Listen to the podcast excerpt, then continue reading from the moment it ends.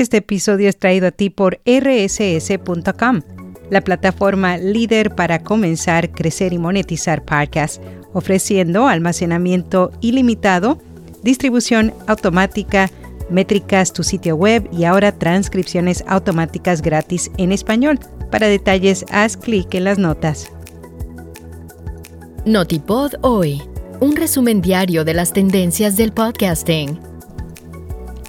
Cinco tendencias en los podcasts en español para el 2024. Además, la aplicación de Podcast Castro y su sitio web vuelven a tener problemas.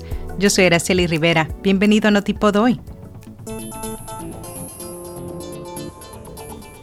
El periodista y locutor José Antonio Gelado compartió lo que considera serán las principales tendencias que marcarán el futuro de los podcasts en español durante este año.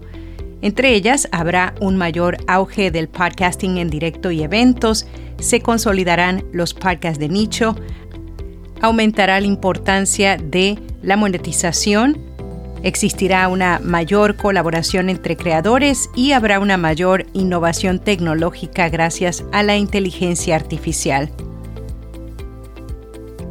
Ahora sí reduce su deuda en un 80%. La empresa de contenidos de audio ha anunciado que ha iniciado un proceso de reestructuración preempaquetado. Su objetivo consiste en reducir su deuda total de aproximadamente 1,900 millones de dólares a unos 350 millones, una disminución del 80% mediante un acuerdo con una supermayoría de sus deudores. Se espera que las operaciones continúen con normalidad durante la reestructuración sin repercusiones previstas sobre los acreedores comerciales. La aplicación de Podcast Castro y su sitio web vuelven a tener problemas. Desde el viernes por la noche, varios usuarios informaron que no podían descargar nuevos episodios ni acceder al sitio web de Castro, pero el sitio volvió a estar en línea el lunes. Debido a que este sería el segundo apagón para Castro en los últimos dos meses, las especulaciones sobre un posible cierre aumentaron. En la newsletter de hoy te comentamos sobre el boom que se está viendo en los podcasts en Argentina.